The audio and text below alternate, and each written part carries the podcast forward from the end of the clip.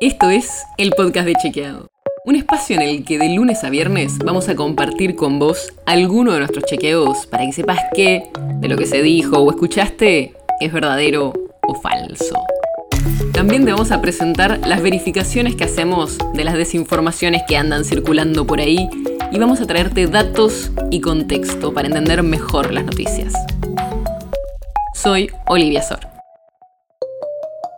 Hoy vamos a hablar de salud mental. La pandemia tuvo efectos en el aumento de la depresión, la ansiedad, el estrés crónico, los trastornos de sueño y el uso de sustancias.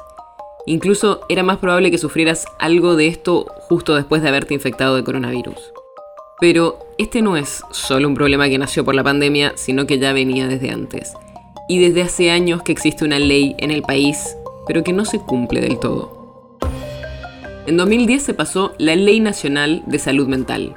Entre otras cosas, preveía la sustitución de las instituciones psiquiátricas, que en la práctica funcionan como instituciones de encierro, por un sistema de atención en salud mental de base comunitaria que respete los derechos humanos.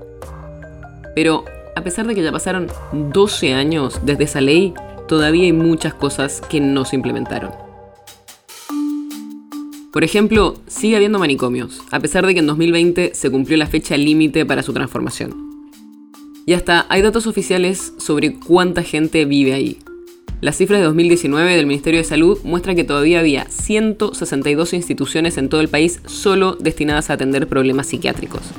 Y ahí había 12.000 personas internadas con un promedio de tiempo de internación de un poco más de 8 años. Y este no es el único punto de la ley que no se cumple. Otros puntos que denuncian las organizaciones de la sociedad civil es que no hay suficiente atención de la salud mental en los hospitales generales y la carencia de la formación necesaria para personal de salud o judicial para que puedan implementar correctamente la ley. Y también hay un problema presupuestario. Según la ley de 2010, el Estado Nacional tiene que destinar el 10% del gasto total de salud al área de salud mental. Pero esto no pasa. En 2021, para que tengas una idea, fue de casi el 1,3%. Y si pensás que esto fue solo por la pandemia, porque subieron otros gastos de salud, no. Esto venía pasando desde hace varios años. Como te conté, este problema no es algo nuevo de la pandemia, pero claramente por la aparición del coronavirus y todo lo negativo que trajo, los números muestran que la situación empeoró.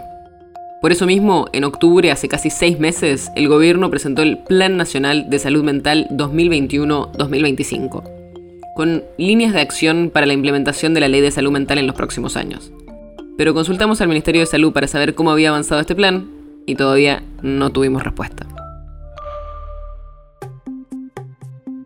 El podcast de Chequeado es un podcast original de Chequeado, producido en colaboración con Posta.